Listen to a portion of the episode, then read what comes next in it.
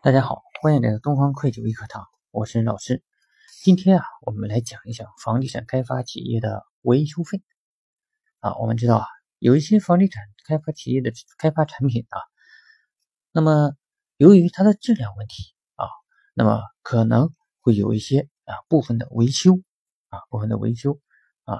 但是呢，这些房子啊又没有卖出去，那么这些啊维修费呢，是否允许在企业所得税前扣除呢？啊，这里呢，我们来看一下，开发企业对尚未出售的开发产品和按照有关法律法规或者合同规定对已售的开发产品，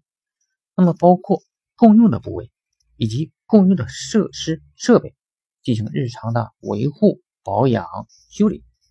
那么这时候实际发生的费用呢，是允许在当期扣除的。这里